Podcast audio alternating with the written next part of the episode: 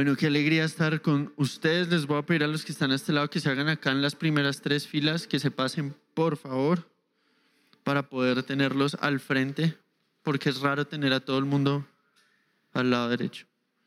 Muy bien. Bueno, qué alegría estar de nuevo con todos ustedes, estar en esta increíble reunión. Siento que hace años eh, no estaba acá, la verdad. Pero la alegría que yo siento, el privilegio que tengo de compartir acá la palabra es increíble. La verdad, Dios es muy bueno conmigo de haberme puesto en esta iglesia con todos ustedes y les caiga bien o mal, los amo. Y vamos a ir a Mateo capítulo 5. Y bueno, vamos a hacer un recuento. Recuerden que las bienaventuranzas fue nuestra primera parte de esta increíble serie acerca de el Sermón del Monte. Y lo primero que hablamos fue acerca de el carácter de aquellos que han sido alcanzados por Jesús. Y después, o bueno, hubo como un intermedio mientras nosotros junto con mi esposa Vicky estuvimos en Colombia, un intermedio donde la pastora Gloria habló acerca de lo que John Stott, un estudioso de la palabra que falleció hace algún tiempo, llama la influencia del cristiano. Y entonces ella habló de ser sal y luz, ¿verdad? ¿Se acuerdan de eso? Los que estuvieron acá, estuvieron ahí. Habló de ser sal y luz. Muy bien, gracias por hacer así. Y habló del versículo 13 al 16. Entonces, realmente, aunque aquí dice parte 2, realmente esta es la parte 3. La parte 1 fue las bienaventuranzas que vi que acabó la semana pasada. La parte 2 fue la influencia del creyente siendo sal y luz. Y la tercera parte, que acá dice parte 2, pero está bien, no importa, es viviendo la justicia. Si es así, pueden poner la, la, imagen, a ver si no me equivoqué. ¿Dónde está la imagen de la parte 2? Acá la tenía hace un segundo. Bueno, todo lo que dice esta parte es qué significa vivir a la luz de que somos justificados. Dice, viviendo en justicia. Ok, sí, sí, sí. Entonces, estamos hablando de viviendo en justicia. Y vamos a leer tres versículos hoy que yo creo que engranan todo el sermón del monte. ¿En qué se basa que nosotros podamos entender de qué se trata el sermón del monte y vivir el sermón del monte? Así que vamos a leer la palabra, vamos a ir a Mateo capítulo 5 y los versículos 17 al 20.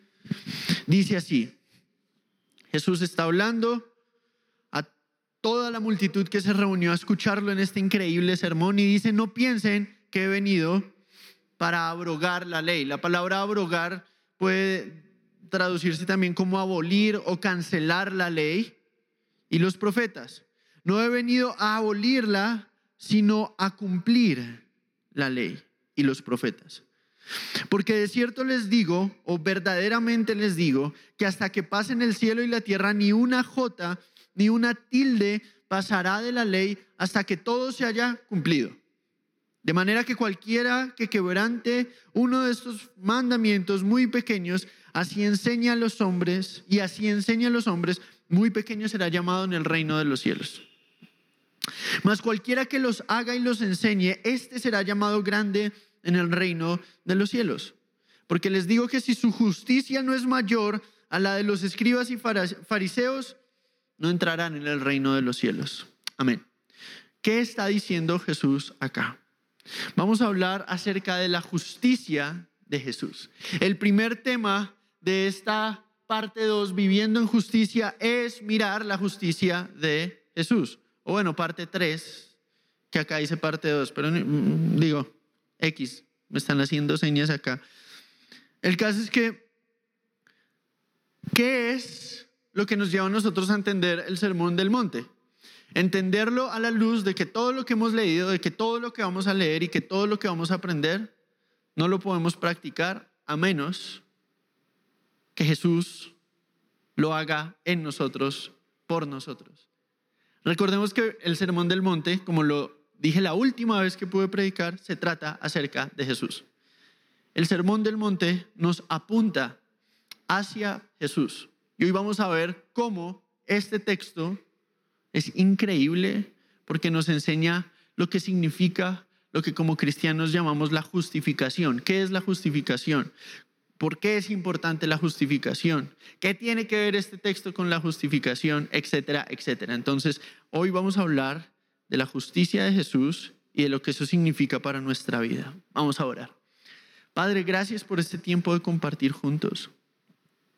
Gracias porque se trata de ti, porque no venimos en nuestras fuerzas, sino en tu misericordia.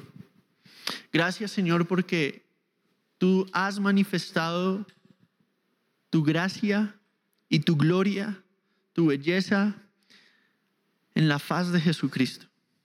Y yo te pido que tú hoy abras los ojos de nuestro corazón para que podamos verte y que te podamos conocer. Es en el nombre de Jesús que oramos. Amén y amén. Amén. Cuando yo estaba de unos 12 años, a mí me pasaba algo entre toda mi pubertad. Entre los 12 y los 17 o 16, yo siempre fui el más bajito de mi clase, de mi escuela. Yo no sé por qué, pero yo crecí hasta como los 17 años. No tengo ni idea por qué toda mi eh, adolescencia fue como de los más bajitos de la clase y había algo que a mí me molestaba mucho y era una época donde, pues como toda salida escolar, a veces uno va al parque de diversiones de la ciudad en la que vive. El caso es que la, estatura mínima para entrar a la mitad de los juegos y montañas rusas era de 1,50. Yo medía como 1,40 a los 15 años. Sí, sí, sí, es un trauma, es verdad. El caso es que yo me acuerdo que hicimos una salida de, la escuela, del colegio, y cuando llegamos al lugar, yo dije, tengo que solucionar el problema, tengo que dar la estatura de alguna manera. Y pues me puse creativo y dije, tengo tenis eh, semi gruesos, pero necesito añadirle unos 3 centímetros a mi estatura si quiero que me dejen entrar a esa montaña rusa. Era como una determinación, yo iba a entrar a esa montaña rusa, como fuera. Entonces habían varias técnicas. Una técnica era medio empinarse. Yo lo llamaba la técnica de la levitación, porque era medio empinarse, sin, em, es, tenía que empinarme poquito para que no se notara que estaba empinado, pero lo suficiente para dar la estatura, ¿no? Si alguien acá es bajito me va a entender si su infancia fue así traumática como la mía en ese sentido uno se empinó un poquito y uno sube como dos centímetros y uno como que hace que el talón suba del zapato, pero el zapato como que no se puede despegar del piso si no se dan cuenta. El caso es que esa era mi técnica. Yo trataba como de despegarme un poquito, pero realmente en el primer intento, en, el primer, la primera montaña rusa que traté de hacer eso, me descubrieron. Y la escena más frustrante es ver a mis amigos jugando así o montando en la montaña rusa y yo esperando como, como como un tonto con las mamás afuera. Entonces me tocaba hacer conversación con las señoras. Esa era mi única opción. Pero entonces dije, no más, no más, me van a respetar, no voy a permitir esto y me fui a un baño y agarré papel higiénico. Y los que han hecho esto saben que es un instinto de supervivencia social. Agarré un montón de papel higiénico y lo puse dentro de mi zapato y efectivamente crecí.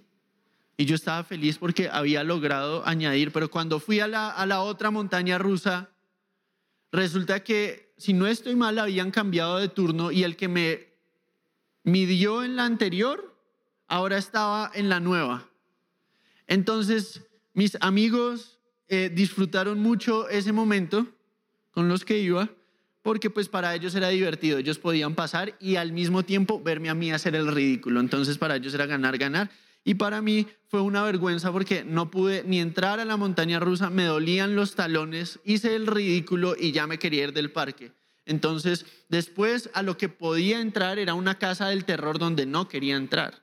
Y era lo, como lo único así. De resto eran los juegos de niños chiquitos. Entonces, cuando uno tiene 15 años y mide lo de un niño de 10 años, ahí hay un problema. ¿Cierto? Hay una... No, no llego a la estatura. Y nosotros todos tenemos ese mismo problema espiritual.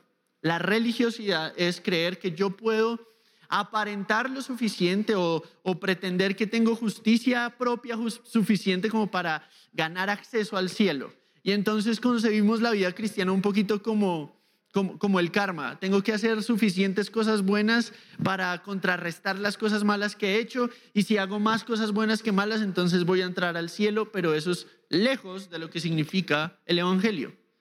Y entonces Jesús acá nos dice tres cosas. La justicia de Jesús nos apunta a tres cosas. Y esas tres cosas que vamos a hablar hoy nos muestran que nosotros no tenemos la estatura necesaria para entrar a la eternidad. Deberíamos ser de cierta estatura. La estatura es justicia, pero realmente no la tenemos. Ahora, si usted en la vida real es bajito, no, por favor, no se sienta mal. Esto no tiene nada que ver con la estatura física. Al contrario, todos necesitamos cierta estatura espiritual. Y hay tres cosas que la justicia de Jesús nos enseña. Acá Jesús habla de cumplimiento, coherencia y cambio. Y vamos a hablar de esas tres cosas en lo que Jesús habla. ¿Qué significa ser justificados y por qué eso revoluciona mi manera de ver la vida? Y lo primero que Jesús dice es, yo no vengo a cancelar la ley y los profetas, yo vengo a cumplir la ley y los profetas. ¿Por qué? porque ni una jota ni una tilde pasará de la ley hasta que todo se haya cumplido. Es decir, hay gente que no entiende cuál es la relación entre el Antiguo Testamento y el Nuevo Testamento. Una de las cosas que más uno se encuentra, de hecho hoy hablaba con alguien que me preguntaba, Pipe, nosotros por qué ya no practicamos, por ejemplo, el sábado? ¿Por qué no observamos el sábado como los judíos observaban el día de reposo? Y más adelante vamos a hablar por qué, pero básicamente acá Jesús está explicando el principio general. Jesús dice, yo vengo a cumplir la ley. No he venido a cancelarla o a abrogarla o a abolirla, sino a cumplirla. ¿Qué quiere decir eso? La palabra cumplir en el griego tiene una connotación de, de completar algo. Y cuando Jesús habla, yo he venido a cumplir la ley, lo que está diciendo en otras palabras es, todo lo que la ley y los profetas dicen es satisfecho en mí. Eso es increíble. Quiero que entienda la imagen. Lo que Jesús estaba diciéndoles a ellos, judíos en el primer siglo, que esperaban el Mesías desde hacía cientos y cientos de años. El Mesías prometido por Isaías, por Jeremías, el Mesías prometido por Moisés, cuando en el desierto le dijo al pueblo de Israel en el libro de Éxodo, ¿saben? Un día uno de entre ustedes se va a levantar como yo y a ese tienen que escuchar desde Moisés hasta los profetas, la ley y los profetas, el Antiguo Testamento nos muestran la realidad del drama de la salvación. ¿Cuál es la historia de la Biblia? La historia de la Biblia se puede dividir en cuatro etapas. La creación, la caída, la redención y la restauración. La creación es Génesis 1 y 2. Después el resto del Nuevo Testamento, desde Génesis 3, nos habla que el hombre cae porque se revela contra Dios y a eso lo llamamos pecado. Vivir de acuerdo a nuestros instintos y no de acuerdo a nuestro diseño. Eso es el pecado. Cuando vivimos dominados y esclavizados de las cosas que nos hacen sentir bien mientras nos destruyen. Y todos somos pecadores. Eso es la realidad de la caída. Que Dios creó el mundo bueno, pero fue por mal camino. Y todo el Antiguo Testamento habla de la realidad de nuestra necesidad. Estamos profundamente rotos. Y todos los profetas hablan no solamente acerca de la realidad de nuestro corazón, sino acerca de la realidad de un Dios que en medio del caos está haciendo algo hermoso. En otras palabras, Dios va a hacerse cargo. De hecho, Dios se hizo cargo de nuestra perdición. Pero ¿cómo se hizo cargo? Todos los profetas hablaban acerca del que había de venir. Isaías 53, por ejemplo, es un ejemplo perfecto, por ejemplo, es un ejemplo, valga la redundancia, de la expectativa de aquel varón de dolores experimentado en quebranto. Eso quiere decir que había un hombre, un escogido de Dios que iba a venir al mundo, iba a tomar sobre sus hombros la maldad del mundo para revelarnos y mostrarnos qué es la vida realmente. Y Jesús define la vida como conocer a Dios. Pero Dios por definición es santo y nosotros no podemos conocer a Dios porque nuestro pecado y nuestra limitación, nuestra mente es muy reducida para entender la santidad y lo asombroso que es Dios. Y esa es la historia de un Dios que viene para revelarse a nosotros, para recrear todas las cosas. Entonces tenemos que la creación fue hecha buena, pero fue por mal camino. Y entonces Jesús viene para redimir, para recrear, para mostrarnos a Dios y hacer de nosotros aquello para lo cual fuimos diseñados. En otras palabras, hacernos libres realmente, hacernos nuevas personas. Y todo esto va a culminar en que un día Él va a regresar y Él mismo va a limpiar toda lágrima, va a darnos un nuevo corazón, vamos a hacer todo aquello que Él creó y que Él diseñó que nosotros fuéramos. Esa es básicamente la historia de la Biblia, resumida muy, muy, muy sencillamente. Y todo el Antiguo Testamento básicamente tiene un mensaje y es, humanidad, estamos mal. Dios escogió un pueblo llamado Israel para que lo representara, pero en vez de representarlo a Él, se convirtió como todas las demás naciones y en vez de adorar al Dios vivo, adoraron dioses falsos como todas las demás naciones, y eso es básicamente el dilema que nos dice la humanidad está caída y necesitamos una solución. Y la ley es el estándar de Dios y nadie cumple el estándar de Dios. Pero muchos que dicen ser creyentes pretenden que con su apariencia puedan impresionar a Dios. Y todos nosotros en algún punto caemos en eso. Creemos que la vida cristiana es como ir a un parque de diversiones y decir, wow, eso se ve increíble, yo quiero eso. Pero entonces, ¿qué hago en vez de primero reconocer que no tengo la estatura necesaria? Empiezo a llenarme de religiosidad. La religiosidad es tratar de disimular la condición real de mi corazón con obras buenas y motivaciones chuecas. Eso es la hipocresía, eso es la falsedad, eso es la religiosidad. Cuando usted viene a la iglesia y en vez de exponer su realidad delante del Señor, cuando usted pone este video, este en vivo en YouTube, y en vez de decir, Dios, háblame y expon mi corazón a la luz de la palabra, lo toma más como, a ver, voy a ser entretenido, voy a sentirme bien conmigo mismo de haber visto, no sé, porquerías todo el día o perder tiempo todo el día, y ahora voy a callar mi conciencia tapándola con la buena obra, y digo buena obra entre comillas, porque el callar la conciencia no me hace justo delante de Dios. Pero acá está lo que Jesús dice, yo soy hacia lo que los profetas y la ley apuntan, yo soy el cumplimiento. Y lo primero que quiero que veamos es que la ley demanda una vida perfecta y los profetas nos hablan de un Dios que cumple sus promesas. Y Dios prometió que Él enviaría a su ungido para liberarnos de la esclavitud a la muerte y al pecado. Y la expectativa que tenía el pueblo de Israel era de un liberador político y social, de uno que dijera, vamos a liberarnos de los romanos, y ellos esperaban que Jesús eh, tomara el trono que ilegítimamente tenía Herodes y derrocara a Roma y estableciera el reino de Israel. Pero Jesús vino a algo muchísimo más profundo que eso. Él vino a derrocar el imperio y el dominio de la muerte y de la esclavitud del pecado que había en mi corazón, en su corazón, en el corazón de todos nosotros. ¿Qué vino Jesús a hacer? A cumplir todo lo que había sido prometido. A hacer todo lo que nosotros no podíamos. La historia del, Nuevo Testamento, del Antiguo Testamento es la historia de un pueblo que falla una y otra y otra y otra vez en cumplir lo que Dios les ha dicho.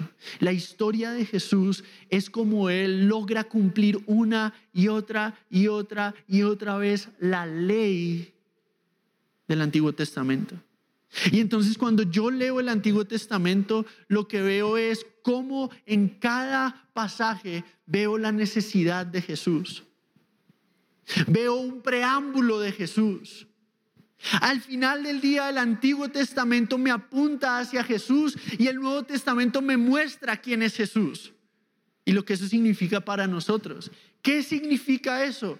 Ya vamos para allá. Pero entonces lo primero que, vemos es que la, la justicia de Jesús es el cumplimiento. El cumplimiento de todo lo que el Antiguo Testamento prometía. Y después Jesús dice, de manera que cualquiera que quebrante uno de estos mandamientos, por muy pequeño que sea, y así enseña a otros, muy pequeño será llamado o insignificante será llamado en el reino de los cielos. Pero cualquiera que haga estos mandamientos y los enseñe, ese será llamado grande en el reino de los cielos. Y este es el punto. La demanda de la ley es coherencia. Lo que demanda la ley es una obediencia perfecta y una coherencia perfecta. ¿Qué es coherencia perfecta? ¿A usted no le, no le parece increíble que nuestra gran decepción es que la gente en la que ponemos nuestra confianza no cumple lo que promete? Ah, y por eso somos cínicos, por ejemplo, con la política. Votamos por gente que sabemos que no va a cumplir lo que promete porque así nos tocó.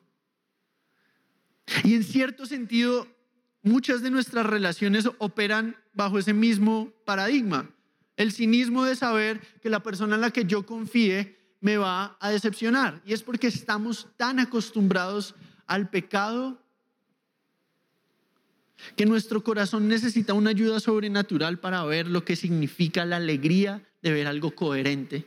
Y usted sabe por qué las multitudes se reunían alrededor de Jesús no solo era por los milagros, sino era porque Él representaba un misterio, un hombre sencillo que vivía una vida auténtica, autenticidad y coherencia que es que su palabra, que su predicación, que sus palabras estaban de acuerdo a lo que Él vivía.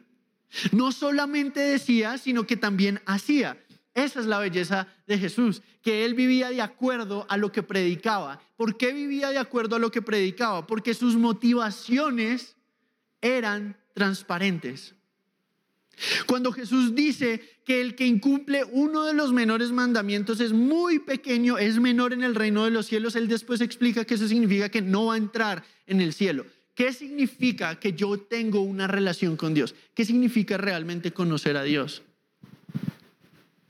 ¿Cuál es la estatura para conocer a Dios? ¿Cuál es la estatura requerida? La estatura requerida para conocer a Dios es coherencia perfecta. Una obediencia perfecta a todo lo que la ley de Dios que está escrita en mi corazón me demanda. ¿Cuál es el problema? Romanos 3 lo explica perfectamente. Por cuanto todos pecaron Romanos 3, 23, han sido destituidos de la gloria de Dios. ¿Qué quiere decir eso? Porque todos hemos pecado, no podemos ver la belleza que solamente podemos ver a través de Dios. Todo lo que a nosotros nos atrae en la vida, realmente, todo lo bueno y todo lo realmente asombroso, todo lo que vale la pena viene del Señor. Aunque no nos guste admitirlo, no hay nada en este mundo que pueda suplir en nuestro corazón el hambre por algo bueno, por algo verdadero, por algo hermoso, que no sea Dios. Por eso somos una sociedad insatisfecha. ¿Ustedes sabían que somos la sociedad más cómoda de la historia y la más triste? Somos la sociedad más segura. Pero cuando una pandemia amenaza esa seguridad. ¿Qué pasa? Caemos en crisis, depresión, ansiedad, colapsa nuestra vida. Y realmente nuestra pandemia, cuando uno la compara a la pandemia de 100 años atrás de la, de la gripe española, realmente no se compara en muchos sentidos. Eso fue una peste que arrasó por dos años y aún más. Nuestra pandemia es grave, es horrible, es detestable, pero ¿saben qué es lo más impresionante?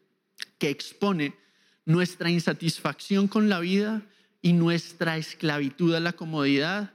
Y el drama de eso, la tragedia es que queremos aquello que sabemos que no nos satisface. Y ese es el dilema de la mitad o de la mayoría o de todos los jóvenes que se desvían de su fe y que se les hace fácil pecar, caen en un pecado una y otra y otra y otra vez que saben que no los va a llenar. ¿Por qué? Porque huyen de la realidad de que por sus fuerzas no se pueden acercar a Dios. Huyen de la realidad de que su corazón, mi corazón, está tan corrupto que no hay manera que nosotros podamos llegar a la estatura que Dios demanda de nosotros. Y entonces, ¿cuál es la buena noticia en eso? Que Jesús es el cumplimiento de esa estatura. Y lo que Jesús está haciendo es poniendo un estándar extremadamente alto. Está diciendo, esto es lo que yo vine a hacer. ¿Cuál es la obra de Jesús? En la tierra. ¿Cuál fue su obra? Cumplir aquello que Dios requiere de su creación.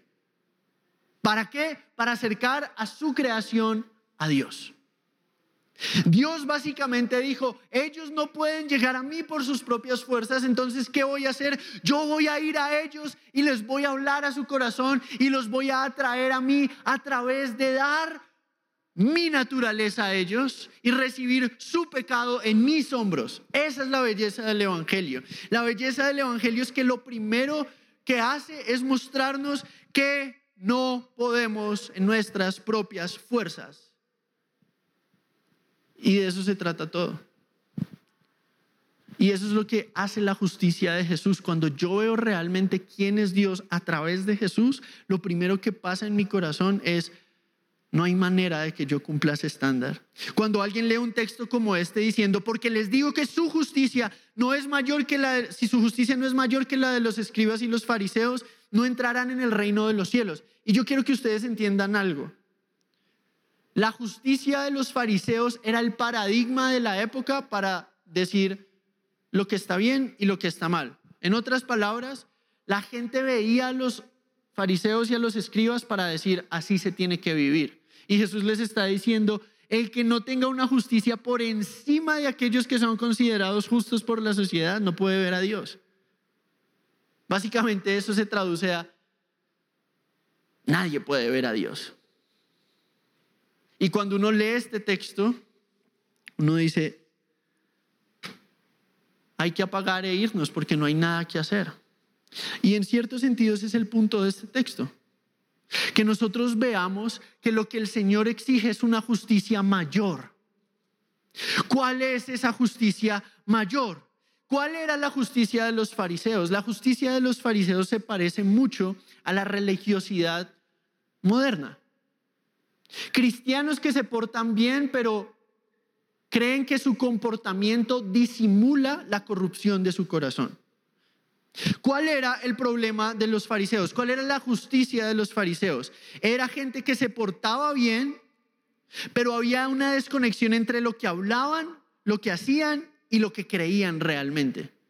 Había una desconexión entre sus motivaciones y sus acciones. Ese es el problema de nuestra generación. Hay mucho cristianismo frío, hay mucho cristianismo superficial, hay mucho cristianismo religioso y con la palabra religioso quiero decir aparente pero no real, porque desconectamos nuestros afectos de nuestras acciones. Me explico. Venimos a la iglesia y se nos hace fácil poner cara de yo no fui, cara de santo. Se, se, nos hace fácil venir con esta actitud apocada delante del Señor, ya sea allá en su casa, ya sea acá en la iglesia, y continuar una vida estancada y creer que porque mi líder no me dice nada, creer que porque mi, mi, mi, pastor no se da cuenta, creer que porque mis amigos creen que estoy bien, estoy bien, cuando yo realmente sé que mi corazón está totalmente torcido. Quiero decirle, todo sale a la luz.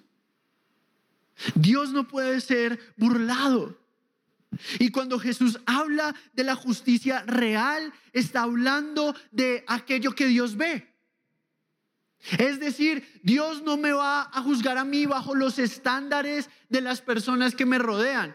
O, yo puedo pensar, si yo soy mejor que el de al lado, entonces estoy bien con Dios. Así no funciona con Dios. Dios ve lo profundo del corazón y el corazón no son las meras emociones. Bíblicamente el corazón, la, idea del corazón representa el centro de la identidad de una persona, lo que realmente mueve a alguien, ese es el corazón. Por eso la Biblia dice, sobre toda cosa guardada, guarda tu corazón, porque de él mana la vida. Y mucha gente reduce eso a simplemente las emociones. Mucha gente dice, guarda tu corazón sobre todas las cosas. Ah, tengo que guardar mis sentimientos. Y el punto de, la palabra corazón en la Biblia es no se limita a los sentimientos, es todo lo que realmente me define. En otras palabras, mi adoración. El corazón es el lugar y el trono donde se sienta aquello que yo amo por encima de todas las cosas. ¿En qué se resume la ley? La ley se resume en amar al Señor sobre todas las cosas y a mi prójimo como a mí mismo. Y si usted quiere ver un diagnóstico rápido de su corazón, piense, ¿qué es lo que usted realmente, si le quitaran, colapsa? Aquello que hace que su vida se derrumbe si se lo quitan, ese es su Dios. Si usted hoy dice, si a mí me quitan mi trabajo, mi vida se destruye, su trabajo es su Dios. Y si a mí me quitan el celular, porque ahí es donde tengo el acceso a la pornografía, a las redes sociales, a los videojuegos, me colapso, es porque usted vendió su corazón, su adoración por muy poco. Y al final del día, el dilema de Jesús con los fariseos es, ustedes limpian lo de afuera del plato, pero lo de dentro está podrido. Ustedes con su comportamiento alzan sus manos, adoran a Dios, pero su corazón está buscando la aprobación de los hombres. ¿Y cuántos jóvenes yo veo que vienen a la iglesia para poner su mejor cara, impresionar a las personas, pero su corazón está totalmente olvidado del Señor? Ese es mi propio dilema. Yo todos los días oro que, que pueda decir, Señor, te amo sin duplicidad de corazón, sin falsedad en mi mente. Y entonces, nuestro dilema es que nuestras buenas obras son como trapos sucios delante de Dios. Porque la mejor de nuestras obras está manchada con motivaciones falsas. Por eso Jesús tuvo que venir. Porque el problema del pueblo de Israel no era que no podían seguir una serie de reglas, sino que su corazón estaba chueco. Y eso fue lo que Jesús vino a hacer. En, en la fe cristiana, nosotros creemos en la justificación. Y la justificación es la doctrina, la enseñanza que fundamenta nuestra fe. Que cuando Jesús murió en la cruz, la justificación tiene dos connotaciones. Es la declaración de que no soy culpable, pero más allá de eso es la declaración de que Dios me ve como justo.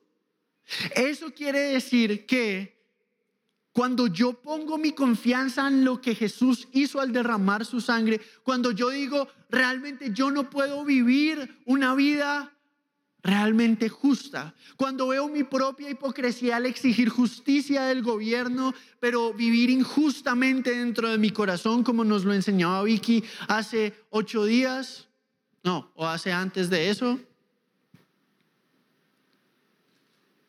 es cuando yo veo mi propia bancarrota espiritual. Y, ver mi propia bancarrota espiritual es exponerme delante de la cruz y decir, yo no puedo. Acá está mi inmundicia. Y ese intercambio, es decir, Jesús llevó mi castigo sobre la cruz y eso lo hablamos casi cada ocho días porque es la historia que nos define. Cuando Jesús vivió una vida perfecta, Él lo hizo en nuestro nombre. ¿Eso qué quiere decir? Lo hizo por nosotros. Él logró lo que nosotros nunca podíamos lograr. Es como si Él hubiera dicho, yo tengo la estatura, déjenlo pasar. Y en la enseñanza de la justificación hay una justificación pasiva y una justificación activa. La justificación pasiva quiere decir que Dios quita mi culpa, que la sangre derramada de Jesús es el pago por mi culpa a un Dios justo. Jesús pagó mi condena.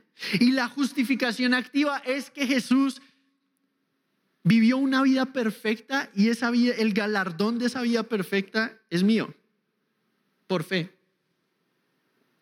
¿No les parece eso increíble? Que con su debilidad, con mi fragilidad, con nuestro pecado, cuando vamos a la cruz, Dios nos vistió de Jesús, de Él.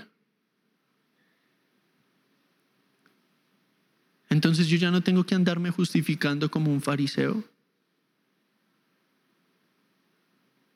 sino tengo que exponer mi pecado como un hijo que dice, fallé. Y la alegría de la justificación es que es transformadora. Recuerden que hablamos de tres cosas y, ya con esto acabo.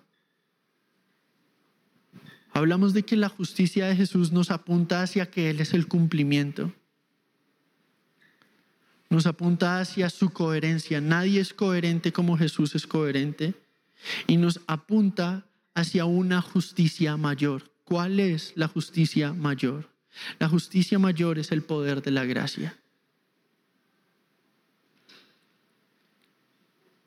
El premio que Jesús ganó es mío por fe. ¿Cuál es el precio? O, más bien, ¿cuál es el premio que Jesús ganó? ¿Cómo opera una vez que Jesús, que, que yo me acerco a la cruz? Esto es lo que pasa en el nuevo nacimiento. El nuevo nacimiento quiere decir que yo soy vestido de Jesús. Dios me ve tan inocente como Cristo es inocente. Eso es loco. Ya no, ya no hay más culpa por el pecado. Ya no hay más culpa por el pecado. Y no solamente ya no hay más culpa por el pecado, sino que ahora hay transformación. ¿Qué es lo que hace el nuevo nacimiento? El nuevo nacimiento cambia mis afectos. Y ya el amor de mi vida no es en cosas que fallan. El amor de mi vida es en el Dios que me salvó. Y ese amor causa que yo quiera huir lejos del pecado que me separaba de Él. Mucha gente tiene miedo hablar acerca de la gracia. Y nosotros hemos caído en una trampa, en la trampa de separar la gracia de la santidad. Pero cuando una persona es libre de la esclavitud, y Pablo lo, dice, Pablo hace una exposición tan increíble de la gracia en Romanos capítulo 3, 4, 5, 6, 7, 8, 9, 10, 11. Y en el capítulo 6 es tan desbordante su exposición de la gracia que él dice, entonces ahora vamos a pecar para, para que la gracia abunde. De ninguna manera. Porque la gracia es el poder manifestado a través de la sangre de Jesús que limpia mi conciencia de obras muertas, es decir, que me da la convicción de que yo he sido perdonado y es el poder que me habilita para vivir como un hijo de Dios. En las palabras de Pablo es, ¿qué pues diremos? ¿Vamos a seguir en pecado para que la gracia hunde? De ninguna manera. En el original es, es como decir, Dios nos guarde de pensar eso. No, no tiene nada que ver. La gracia activa es el poder que me permite a mí vivir para aquello para lo cual Dios me creó. Es en un amor profundo hacia Él. Y a mí me angustia ver a veces tomamos las cosas más valiosas en tan poco. Pero lo primero que hace la nueva vida en Cristo es que cambia mis afectos. Y si usted quiere ver qué tipo de vida tiene en su corazón, evalúe lo que ama. Porque esa es su adoración. Y si eso no ha cambiado, ¿cómo puedo decir que lucho contra el pecado si el pecado me domina porque lo amo? Yo puedo decir que lucho contra el pecado cuando mi amor está en Jesús y detesto el pecado que me asedia, porque es real que toda la vida en este lado de la eternidad vamos a luchar contra el pecado y a veces vamos a tropezar, pero el afecto fundamental, el afecto principal de mi corazón en Jesús siempre, siempre va a ser que yo anhele detestar el pecado contra el que lucho para buscar al Dios que me amó, me limpió y me perdonó. Y eso en sí causa una mente renovada. Entonces, la justicia de Dios manifestada en Jesús, ¿cómo opera en mi vida?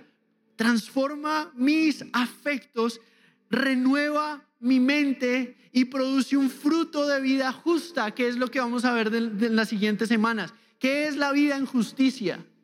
Vamos a ver cómo se ve eso en la cotidianidad, pero primero tenemos que entender el principio del asunto. El principio del asunto es, yo no vivo como un fariseo, porque yo no digo me voy a portar bien para, para, para ganarme el favor de Dios. Así yo no opero, así no opera la gracia, así no opera el Evangelio. El Evangelio opera de la siguiente manera. El amor de Dios me transformó. Y ahora he encontrado que no hay nada mejor que vivir para Él. Y a diario opero bajo una fuerza que no es mi fuerza. Y yo quiero decirle, ese es mi testimonio de vida. Yo vengo junto con mi esposa, venimos de harto tiempo de estar fuera. Y ha, habido tanto cansancio en mi corazón por, por muchas razones y yo he encontrado que la gracia es es saber que mi trabajo no es en vano cuando es hecho en Jesús. Y de pronto hay mucha gente que se desmotiva porque de pronto cae en la misma cosa o, o, dice, no, es que yo no soy lo suficientemente bueno como para ser cristiano. Pero ese es exactamente el punto de ser cristiano, admitir que no soy lo suficientemente bueno para descansar en los brazos de aquel que fue bueno por mí. Y ese descanso me transforma. Porque no hay lugar más seguro en mi santificación que en los brazos del amor de Jesús. Y entonces, ¿cuál es el llamado de Dios para nosotros hoy? Dejen de justificarse. Y reciban la justicia de Jesús para que puedan vivir una vida en plenitud para Él. Y yo lo voy a invitar a que hoy se ponga de pie